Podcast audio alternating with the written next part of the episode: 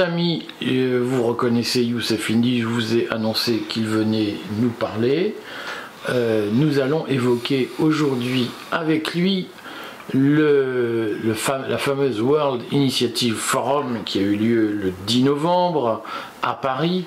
Euh, il va tout nous dire sur cet événement puisqu'il l'a étudié de près. Vous y avez retrouvé un certain nombre figures connues, notamment Éric Zemmour qui était euh, le participant majeur de, cette journée, mais il y, avait d'autres figures connues. Euh, André Berkoff, euh, Nicolas Dupont-Aignan, Florian Philippot, sa participation a suscité beaucoup de débats et beaucoup de réactions que je qualifierais de très épidermiques de la part d'un certain nombre de ses partisans qui disent mais c'est pas possible que Philippot trahisse. D'ailleurs il y est allé mais il a rien payé, euh, il, a expliqué sa position, ça n'engage à rien d'aller à une rencontre avec des conservateurs américains. Euh, donc nous allons disséquer tout cela avec Youssef aujourd'hui. Il est venu, il est malade, donc euh, pardonnez-lui s'il a le nez un peu pris. Et puis je le remercie quand même d'avoir fait cet effort alors qu'il est, il est frappé par la grippe. Euh, Youssef, qu'est-ce qu'on peut dire du sens général de cet événement et qui organisait cet événement du 10 novembre. Alors, euh, il y avait le président de la Chambre des, représentants, donc, euh, qui fait partie des, organisateurs. Il y a un personnage dont j'oublie le nom, qui est un... Le président de la Chambre des représentants. Des États-Unis. Des États-Unis, mmh. celui qui a succédé à, celui qui a été évincé il y a quelques mois, donc euh, un républicain sensible, on va dire voilà. Euh, l'organisateur euh, de cet événement est un avocat franco-américain qui a notamment fait des études à Tel Aviv, donc j'imagine qu'il est de, de, confession juive. ce qui s'appelle Randy. Yaloz Yes, oui, j'allais dire yes, oui. oui ce qu'a souligné d'ailleurs François Asselineau récemment, c'est que le comité Trump France a été écarté de cette réunion, ce qui, ce qui est notable. Alors moi j'ai écouté euh, le discours d'ouverture et de clôture d'Éric Zemmour. Bah, attendez comme pour, la question des mm-hmm. Trumpistes, parce que je sais que c'est une, question qui a suscité mm. pas mal de débats. Je note qu'en effet Asselineau explique que le comité Trump n'a pas été associé, mais enfin, il faut préciser que Randy Yaloz, l'avocat euh, franco-américain qui a étudié à Tel Aviv et qui est président de Republican Overseas, c'est le, mouvement qui a organisé ce forum, se réclame du parti républicain aux États-Unis et que sur le fond, euh, l'une des intervenantes était euh, celle, j'ai plus son nom en tête, mais qui est comme la future vice-présidente des États-Unis si Donald Trump gagne. Donc le comité Trump a été écarté, mais ce sont quand même des Trumpistes qui ont organisé cet événement. Oui, c'est dans la lignée d'un mouvement qui avait été initié il y a quelques années euh, lors du mandat de, Trump par Steve Bannon il y avait un mouvement en fait d'alliance des différents mouvements conservateurs européens. Donc c'est pas quelque chose de c'est pas quelque chose de, de, nouveau. Mais quand on écoute les discours, euh, je pense qu'il y, a quelques problématiques euh, à soulever parce que euh, une alliance des nations européennes ou des mouvements européens indépendants et qui défendent leurs intérêts nationaux, je dirais pourquoi pas. Mais quand on écoute le, discours de, Zemmour, parce que c'était euh, Zemmour était l'invité euh, principal, il était l'invité vedette de, cette, de, cette, de cette journée. Il a parlé deux fois il a parlé deux fois, il a fait le discours d'ouverture et le discours de, clôture. Il a dit, qu'est-ce qu'il a dit? Il commence en disant voilà, euh, je suis ici, il y a quelques années, euh, je serais venu ici pour vous critiquer, vous les anglo-américains. Euh, moi, en tant que gaulliste, et mes amis gaullistes, nous nous sommes opposés à la guerre en Irak, à la guerre en, Libye, ce qui est vrai. À l'époque, Zemmour a fait partie des gens qui ont critiqué la, guerre, la guerre contre la Libye. Et il a dit, il a ajouté, je m'opposerai à l'avenir à vos ingérences et vos guerres. Là, il ment. Je rappelle que Eric Zemmour a soutenu euh, le régime de, Zelensky. Il a donc soutenu la guerre américaine sur le territoire ukrainien contre, euh, contre la Russie. Et euh, évidemment, Eric Zemmour soutient le gouvernement de Netanyahou dans sa politique d'épuration ethnique à Gaza. Donc en fait, Eric Zemmour, surtout depuis qu'il est candidat, depuis qu'il est homme politique, est totalement aligné sur la politique atlantiste. Alors, on pourrait, euh, on pourrait dire, euh, bon, euh, Eric Zemmour a, changé de cap géopolitique car il a été financé par des contributeurs de, la haute finance. Hein. on a travaillé dessus d'ailleurs avec Xavier Poussard. Et et comme dit Napoléon, la main qui donne est au-dessus de la main qui, euh, qui reçoit. Et donc il, poursuit son discours en disant euh, ce qui nous, euh, ce qui nous relie, nous les Français et vous les, Anglo-Américains, est plus important que ce qui nous divise. Et il dit nous sommes face à un danger de mort. Donc nous les Occidentaux, nous sommes face à un danger de mort. Il parle beaucoup de judéo-chrétiens. C'est ça. Il parle de civilisation occidentale et judéo-chrétienne qui a deux ennemis principaux, euh, les wokistes euh, et, l'islam. Donc, en fait, il est totalement aligné sur le discours israélien et néoconservateur, parce que le discours néoconservateur est le discours israélien hein, sur le choc des civilisations. Je pourrais y revenir hein, sur l'origine de ce concept et de, cette, euh, et de cette stratégie. Et en fait, son discours entérine l'intégration de la France à ce bloc euh, occidentaliste qui est en fait euh, patronné par les puissances judéo-protestantes. Il y a, il n'y a pas de judéo-christianisme, mais il y a un judéo-protestantisme. Les puissances thalassocratiques anglo-américaines judéo-protestantes. Et j'ajoute que les mouvements euh, féministes, homosexualistes, transgenres sont issus du monde protestant, mm, germanique aussi, hein, et euh, anglo-américain et judéo-anglo-américain. C'est-à-dire que l'émergence des mouvements euh, homosexualistes, transgenres, même dans les courants religieux, dans le judaïsme réformé et dans le, dans le protestantisme, sont nés justement dans ce monde-là. Donc il y a une antinomie en fait ontologique, euh, théologique, géopolitique entre l'Europe continentale, hein, euh, l'Europe de Charlemagne, euh, l'Europe, la France, la France de, de, Gaulle et les États-Unis. Alors, il, se dit gaulliste.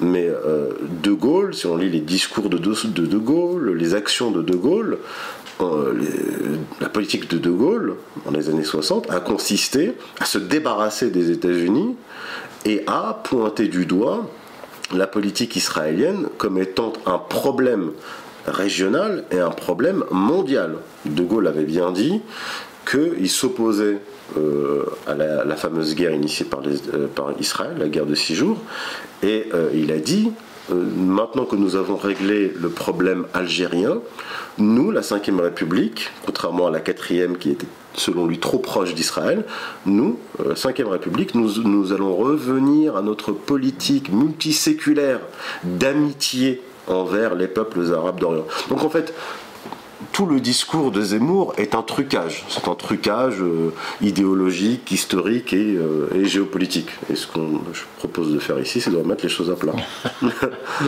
Alors, euh, concrètement, on voit quand même que c'est l'argument qui a été utilisé par Gérard Haro, qui ancien ambassadeur de France, mais qui travaille avec euh, des entreprises israéliennes, qui s'exprime dans le point, qui dit il y a un certain nombre de diplomates français qui ah. ont euh, grogné, entre guillemets, euh, contre l'orientation trop pro-israélienne de la politique d'Emmanuel Macron, et qui demandent un retour à la position traditionnelle de la France, qui est une position d'équilibre entre Israël et les pays arabes. Gérard Haro dit oui, mais il se trouve d'abord c'était un leurre parce que nous ne pesons plus, et que au fond, euh, de toute façon, la réalité a changé et il faut bien adapter la politique à une nouvelle réalité. Est-ce que vous pouvez entendre cet argument consiste à dire la, la situation israélo-palestinienne d'aujourd'hui n'est plus la même qu'en 1967 ou que dans les années 60 et donc euh, il est assez normal qu'on on prenne acte de la modification des choses. Euh, je ne suis pas d'accord parce que si on revient en 67, ce qui s'est passé après la guerre de six jours, c'est qu'il y a eu une résolution de l'ONU, je crois que c'est la résolution 242, qui consistait à contraindre, personne ne l'a fait, Israël à revenir aux frontières d'avant le, 4 juin 1967. Et De Gaulle, dans son discours de 67, qu'il faut pas seulement écouter, mais qu'il faut lire pour que ça soit vraiment imprimé, il dit que euh, Israël pose un problème dans le sens où ils n'ont jamais abandonné leur idée religieuse de l'an prochain Jérusalem et que la politique qu'ils mènent est une politique coloniale expansionniste. Il dit la résistance palestinienne s'accentue et les Israéliens à leur tour qualifient cette résistance de terroriste. Il n'y avait pas le Hamas en 67. les frères musulmans n'étaient même pas encore implantés euh, en Palestine à l'époque. Donc De Gaulle avait bien saisi le problème et il avait fait de la prospective. La situation actuelle correspond à peu près à ce que disait De Gaulle. Et De Gaulle lui-même était un lecteur de, de Bainville.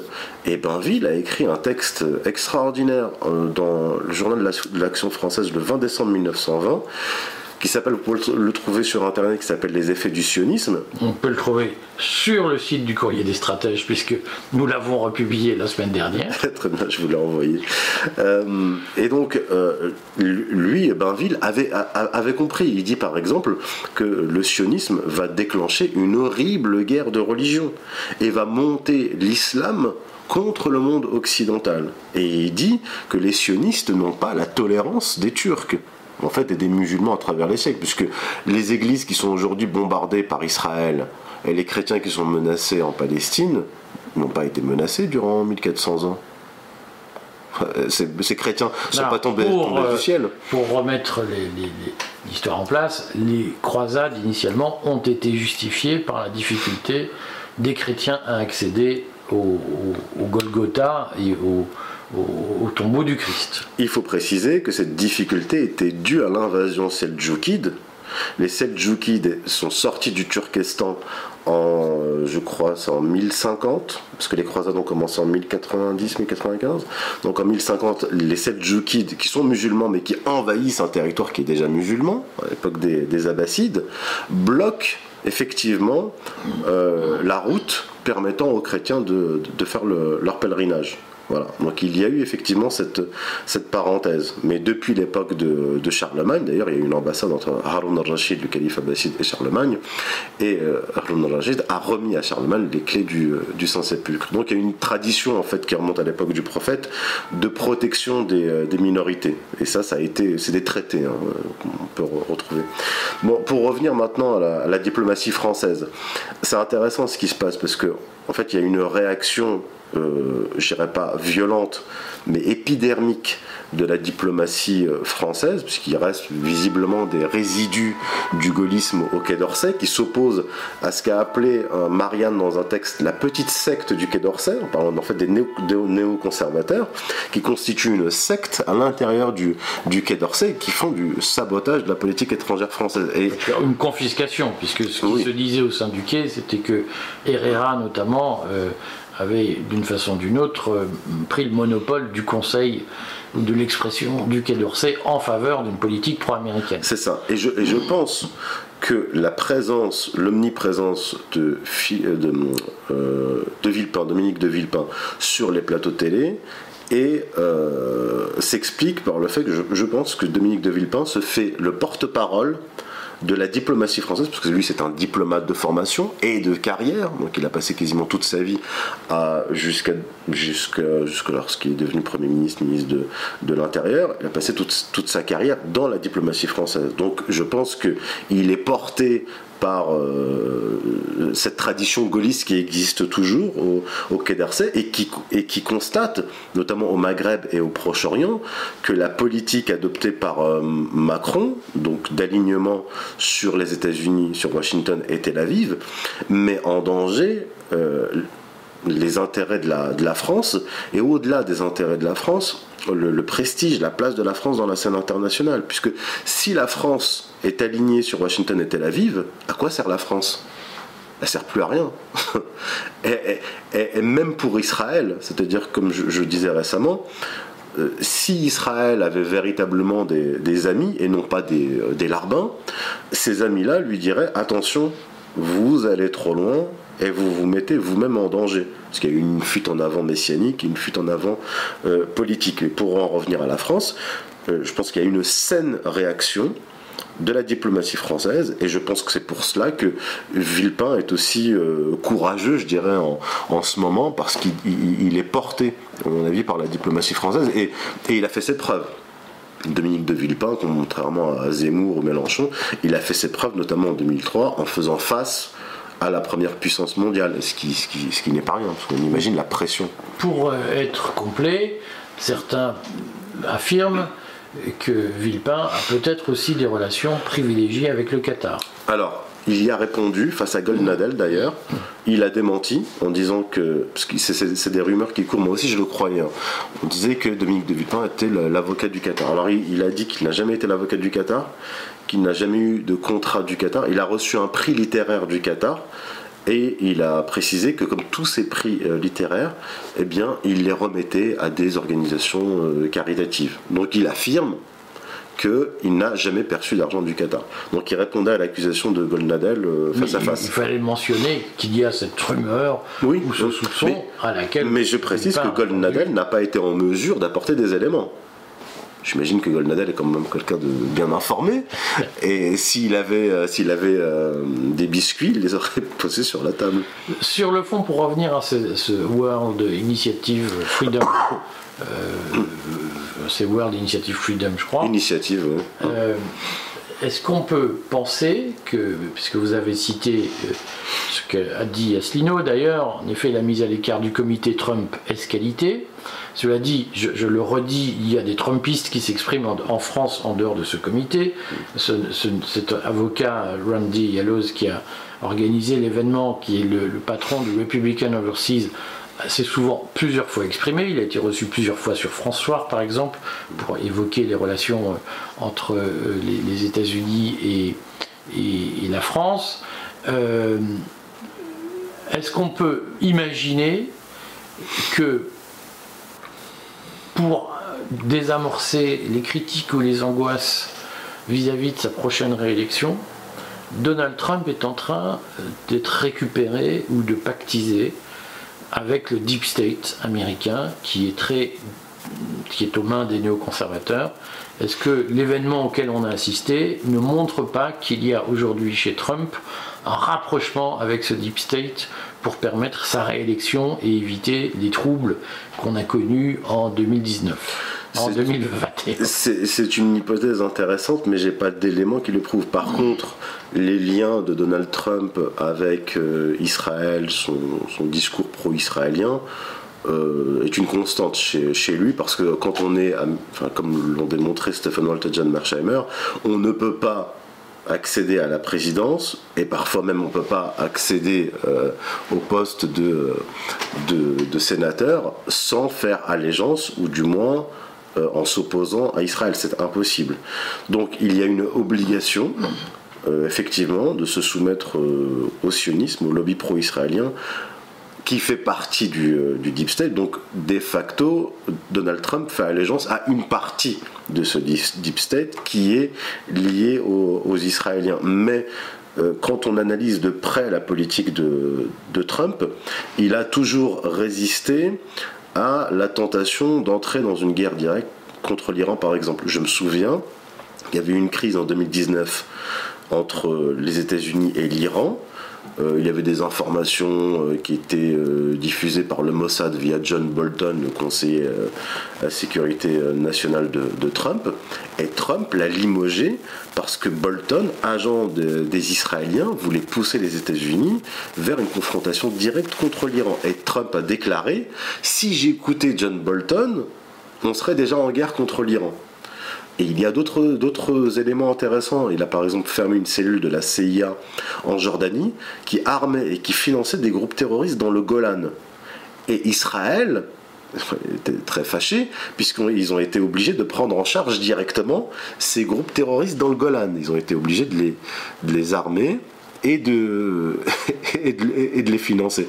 Donc la, la politique de Trump vis-à-vis d'Israël est quand même, euh, elle n'est pas, euh, elle pas pro-israélienne euh, à 100%. Elle est quand même, elle est quand même ambiguë et les, Israéliens l'ont remarqué. J'ai beaucoup écrit là-dessus.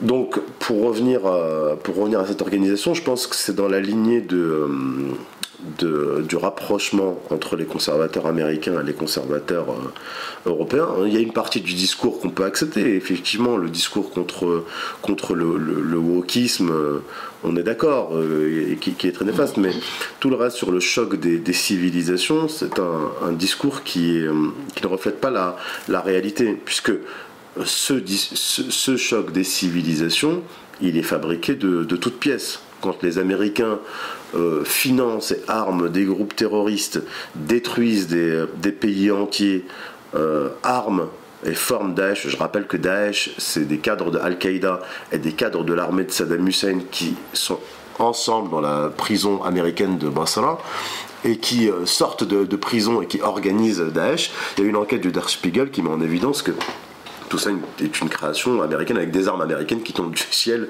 pile poil là où se trouve Daesh. Donc euh. On rappellera que le Washington, le New York Times avait évoqué l'opération Sycamore Tree, qui était l'opération de financement des, mouvements autour de, de Daesh par la CIA, euh, par les États-Unis. Oui, toute formation en tout cas. Tout, ça est documenté. Donc en fait, on crée des groupes terroristes assimilés à l'islam, alors que ce sont des, hérétiques par rapport à l'islam. Euh, on les arme et on nous dit voilà le choc des civilisations. Mais je suis désolé, mais ils sont financés et, idéologisés, je dirais, par les puissances les, les, pétromonarchies wahhabites et armés par les, par les occidentaux. Donc, et pour revenir au choc des civilisations, il dit euh, durant son discours, euh, Zemmour, que oui, grâce à Arnold Toynbee, j'ai compris que les civilisations euh, s'opposaient. en fait, les civilisations sont, sont antagonistes par essence. Il y a un choc des civilisations historiques. Alors que Toynbee dit autre chose. Il dit dans un livre de, paru en 1947 parce que le terme de l'expression choc des civilisations ne vient pas d'Huntington, elle vient pas non plus de Bernard Lewis, parce que Huntington était le secrétaire de, Bernard Lewis, elle vient de Arnold Toynbee, euh, il n'en donne pas la même définition. Arnold Toynbee, quand il parlait de choc des civilisations, il parlait du mouvement des mouvements colonialistes occidentaux, modernistes. Il, dit, il disait que l'Occident a été gangréné par le modernisme et le, colonialisme vise en définitive à répandre ce modernisme, ce matérialisme, et il vise toutes les traditions. Il parle des traditions orthodoxes, tradition musulmane, les traditions, euh, les traditions africaines. Donc quand il parle de choc des civilisations, Toynbee, il parle du modernisme contre la tradition. Et il dit que ce, ce, mouvement moderniste occidentaliste, en fait il parle des anglo-américains, vise à intégrer le, monde entier dans, un, dans, une gouvernance mondiale. On est en 1947 quand il parle de cela. Donc c'est autre chose. Quand Bernard Lewis parle de choc des civilisations, j'ai traité de ce sujet dans mon premier livre, Islam tome 1, en fait, il laïcise une stratégie qui est rabbinique en fait. Parce que dans la, dans la tradition juive et la tradition eschatologique juive, il y a cette idée que Israël ne sera restauré et ne régnera que lorsque euh, Edom et Ishmaël, donc euh, Edom c'est Ésaü, le frère de Jacob, et Ishmaël, le frère d'Isaac, donc les chrétiens et les musulmans, que lorsque les chrétiens et les musulmans entreront dans une guerre qui sera mutuellement destructrice. Et lui, Bernard Lewis reprend, parce qu'il est de confession juive, il, a nationalité, il avait la nationalité britannique, israélienne et américaine. Il a d'ailleurs travaillé au corps dictionnaire à l'époque pour pousser les États-Unis dans une guerre contre l'Irak. Donc il est à la fois théoricien du choc des civilisations acteur de ce choc des civilisations. Et donc lui, il va laïciser cette euh, stratégie rabbinique en fait. Puis Huntington, la définition que donne Huntington du choc des civilisations est encore différente. Huntington dit que euh, on va avoir des chocs qui vont être provoqués par des confrontations locales ethniques et qui vont entraîner les grandes puissances qui sont les amis ou les frères de ces, de ces groupes ethniques dans des confrontations plus, euh, plus directes. Il y a des éléments intéressants chez, euh, Huntington, mais le problème c'est que euh, ça manque de réalisme. alors qu'en fait, je pense qu'il faut combiner l'approche culturelle, culturaliste d'Huntington et l'approche, euh, l'approche réaliste. Ça lui a permis par exemple d'anticiper euh, l'éclatement de, l'Ukraine en 96. Euh, alors que du côté de, Mersheimer, il y, a, eu une approche réaliste qui lui a permis d'anticiper une guerre entre euh, la Russie et, euh, et l'Ukraine, mais pas sur des, pas sur des facteurs euh, ethniques. Enfin bref. Donc il y a un travestissement en fait de, de ces différentes théories. Et en fait, lui, ce que reprend, ce que reprend Zemmour, c'est la, la stratégie, la théorie de, de Bernard Lewis, qui est en fait la laïcisation d'une stratégie rabbinique. Je suis désolé de le dire, mais c'est. Bon, dans, cette perspective, on, comprend bien qu'il y a aujourd'hui en tout cas un mouvement tectonique de plaques euh, où le conflit euh, entre Israël et, le Hamas, qui est une des énièmes versions du conflit israélo-palestinien qui dure depuis les années 30 au moins, on sent bien que cette relance, cet épisode Israël-Hamas à Gaza est en train de faire bouger des lignes il est en train de rebattre les cartes, si j'ose dire, notamment des, paysages politiques européens et français en particulier. Euh, dans ce cadre-là, euh, qu'est-ce que Florian Philippot allait faire dans cette galère? J'ai eu pas mal de commentaires de gens qui me disent Mais non, c'est un saint, il est juste allé parler à des gens, ça n'engage rien. C'est quoi le sens de la présence de Florian Philippot dans, cette journée du 10 novembre? Alors, j'ai écouté le discours de, de Philippot, il y a parlé de, du Covid euh, et, de la liberté d'expression et de la censure pendant la période covidienne. Ce qui n'avait pas vraiment de, de rapport avec euh, l'union des droites que prône, que prône Eric Zemmour et pas grand chose à voir avec non plus le combat contre le wokisme. Parce qu'il n'est pas, euh, pas très en pointe dans ce combat-là euh, contre le, le, wokisme. Mais je remarque quand même que Philippot, qui a été en pointe donc, dans le combat contre le covidisme et la vaccination, enfin les injections de masse, euh, avait, avant la campagne présidentielle, en tout cas dans cette séquence-là, invité Éric Zemmour à discuter. Éric Zemmour, qui était favorable au pass sanitaire, qui, était favorable aux injections d'un produit euh, expérimental. Aucun problème pour Eric Zemmour. Et euh, il l'a interviewé pendant une demi-heure, trois quarts d'heure. Et euh, bah, il lui a ciré les ponts pendant trois quarts d'heure. Et à aucun moment, Philippot ne lui a parlé de, de sa position sur, sur la vaccination. Ça me fait penser un peu à, André Berkoff, qui était, disons, contre la politique covidiste, mais qui, lorsqu'il invitait euh, Eric Zemmour, son ami Eric Zemmour, ne le mettait jamais en difficulté sur ce, sujet-là. Donc il y a, je pense qu'on peut parler de position contrôlée, c'est-à-dire que chacun a une part de marché. Philippot euh, occupe la part de marché euh, pour les, libertés contre, la, tyrannie sanitaire. Et au final, il joue le rôle de neutralisateur de, de, la contestation. D'ailleurs, je remarque que pendant le Covid, il était le seul, je parle des débuts, hein, pendant les confinements, à avoir l'autorisation de manifester sans masque devant le ministère de la Santé sans problème. Et ces manifestations n'ont jamais été interdites, il n'y a jamais eu de problème euh, avec la police ni quoi que ce soit. Alors maintenant, qu'est-ce qu'il faisait précisément euh, à ce forum? Peut-être qu'on le saura plus tard. Mais pour l'instant, c'est simplement une participation à un forum où les gens ont discuté. Voilà. Qu'est-ce qui va ressortir politiquement de cet événement? Je pense que c'est un peu trop tôt pour, euh, pour le dire. Alors, quelques questions pour finir. Est-ce que euh, ce forum était une. cette initiative était une, une forme déguisée de financement de la campagne de Donald Trump? Parce que le prix, les prix de participation étaient très élevés. Le dîner, la participation au dîner, je crois, coûtait 1100 euros. Est-ce que c'est une façon pour les Trumpistes de lever des fonds en invitant euh, des figures de, conservatrices euh, françaises qui, sont un peu emblématiques et donc qui attirent à elles un, public? Bah, je, ne pense pas parce qu'il n'y avait pas beaucoup de monde. Et Donald Trump, qui est un milliardaire, a déjà dit à plusieurs reprises, notamment au lobby pro-israélien, qu'ils n'avaient pas besoin de leur, euh, de leur argent. Donc je, ne pense pas que ce soit euh, pour l'argent, et je ne suis même pas sûr que ce soit directement lié à Trump. Je suis pas sûr que cette initiative soit directement liée à Trump, parce que Trump, en plus on l'a vu pendant son mandat, il se fiche pas mal de l'Europe. Il a, même, euh, il a même parlé d'une éventuelle dissolution de, de, de l'OTAN. Donc lui, euh, Donald Trump, qui est des conservateurs ou pas en Europe, à la limite, c'est pas son problème parce que lui est relativement, j'ai bien relativement euh, isolationniste. Il est dans une tradition américaine qui ne veut pas se mêler des affaires européennes et euh, il ne veut pas que les Européens se mêlent des affaires américaines.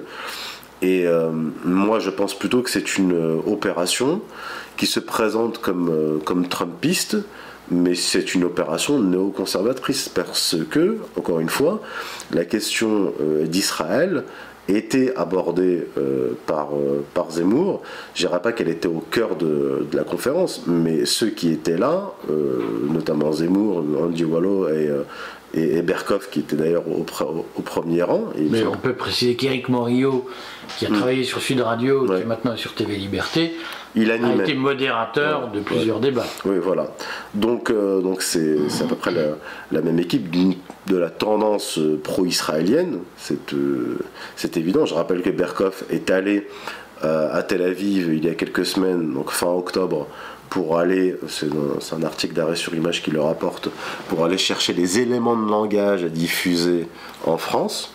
Dans le, cadre de la propagande pro-israélienne. Donc là, on était effectivement dans euh, l'alignement euh, pro-israélien et néoconservateur américain. Et en fait, euh, d'un certain point de vue, Zemmour est, cohérent. Parce que, je veux dire, si on est juif pro-israélien comme il l'est, en fait, il l'est depuis, depuis longtemps. Simplement, moi, j'avais repéré des, éléments, euh, des indices. Donc ça fait longtemps que je, que je le dis. Mais là, aujourd'hui, surtout avec cette euh, guerre qui est en fait une épuration ethnique euh, à Gaza, tous les masques tombent. Et donc, Éric Zemmour ne peut pas faire autrement s'il est pro-israélien que d'être aussi pro-américain euh, néoconservateur. Donc je pense qu'il y a une cohérence. Et encore une fois, qu'est-ce que Philippot va faire dans cette organisation euh, néoconservatrice pro-israélienne? Parce qu'on on dit Trump, Trump, mais euh, c'est surtout, c'est surtout un forum pro-israélien et pro-américain, plus que trumpiste. Est-ce que, inversement, puisqu'on sait que les temps sont durs, il y a des élections européennes qui arrivent dans quelques mois, donc il y a en, Europe. Il y a un fort besoin de financement en France en particulier, puisque la loi, l'application française, euh, la loi française en matière d'organisation des élections européennes impose aux partis de financer leurs frais d'impression, ce qui coûte très cher. Il faut plus de 800 000 euros pour euh, déposer une liste aux élections européennes. Euh, est-ce que on peut penser qu'il y a une tentation, voire plus, pour un certain nombre de mouvements néoconservateurs d'outre-Atlantique, des mouvements proches de Deep State, est-ce qu'il y a une tentation d'apporter euh, des financements à des mouvements qui, sont des mouvements qui devront aller aux élections européennes? C'est possible parce que depuis une quinzaine d'années, il y a un mouvement de rattachement euh, des droites européennes euh, Belgique, euh, euh, Hollande, France, etc., au, au wagon israélien.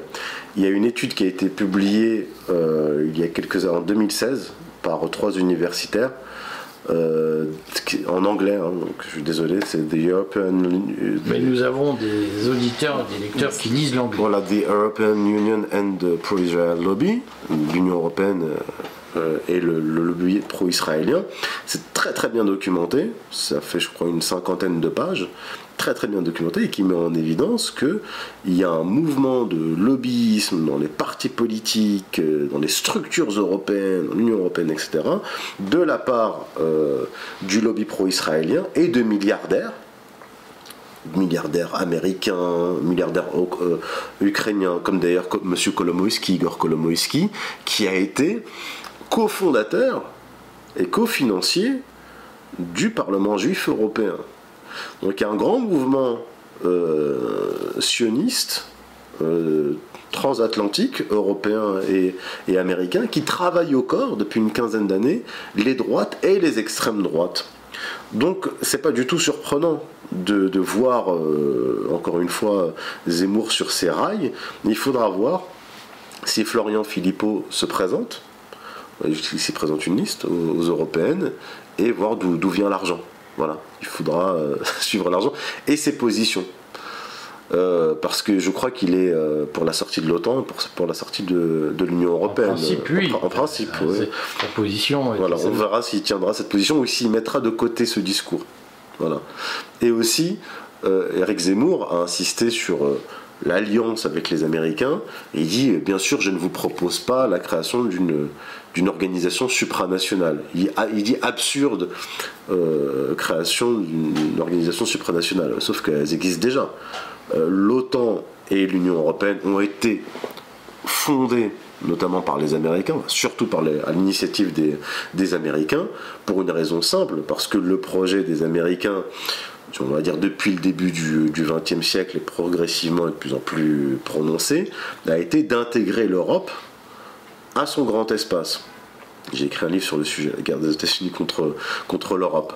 Donc, qu'on peut euh, trouver sur euh, The Book Edition, la librairie de l'Orient, Contre Culture, voilà. et la librairie euh, Vincent, voilà. Et donc, au lieu de remettre en question ces structures supranationales qui enferment la France géopolitiquement et qui l'empêchent de manœuvrer, euh, Zemmour propose une alliance avec ceux qui enferment les Européens. Et d'ailleurs, j'ai pas entendu euh, euh, Zemmour apporter son soutien à Dominique de Villepin, qui est lui plutôt sur la ligne gaulliste. Il se dit gaulliste lui-même. Or, les diplomates français et Dominique de Villepin qui s'insurgent contre l'alignement sur Israël eux sont sur la ligne gaulliste. Donc vous ne pouvez pas être gaulliste et pro-israélien en même temps et pro-américain. voilà. Donc c'est une énorme imposture que j'ai déjà dénoncée d'ailleurs dans un livre paru en 2021, L'autre Zemmour. Et je remarque beaucoup de Zemmouriens qui m'insultaient, qui me crachaient dessus en 2021, même avant, parce que mon premier article pour dénoncer l'imposture de, de Zemmour date de 2016. Et il a fallu attendre 2023 qu'il aille au mur des lamentations pour que certains se réveillent et disent Ah, mais c'est une imposture. vous vous réveillez un peu tard. J'en profite pour signaler que je vais moi-même faire une petite vidéo sur les liens entre euh, Philippe de Villiers, qui a soutenu Zemmour, euh, et, et, Jimmy Goldsmith, qui avait financé sa campagne aux européennes dans les années 90, avec euh, probablement une contrepartie idéologique. on voit qu'il y a depuis pratiquement 30 ans maintenant la construction d'un mouvement conservateur, euh, qu'on a appelé parfois conservateur libéral, en, Europe et notamment en France, avec de l'argent qui vient euh, de, sources internationales qui sont très attachées à une vision du monde néoconservatrice. Euh, et, il faut préciser que cette, alliance dite judéo-chrétienne est en fait une alliance anti-chrétienne, parce qu'ils apportent leur soutien à Israël qui détruit des églises, qui menace les communautés euh, chrétiennes, notamment la communauté arménienne de, Jérusalem, qui les violente, qui, les empêche d'accéder au, Saint-Sépulcre. Donc, eux, ces gens-là, ne sont absolument pas judéo-chrétiens, c'est antinomique, mais ce sont des gens qui participent à la destruction euh, du christianisme et des chrétiens au Proche-Orient. Parce qu'on nous parle de groupes terroristes qui tuent les chrétiens, oui c'est vrai, ils tuaient les chrétiens. Mais ces groupes terroristes étaient armés, financés par Israël, par les pays, les puissances occidentales et les pétromonarchies wahhabites alliés des Occidentaux. Il faut toujours le rappeler. Merci Youssef. On a convenu d'un rendez-vous mensuel. Oui. On se reverra en décembre. Et puis, bah, ben, prompt rétablissement, euh, soignez votre grippe. Merci.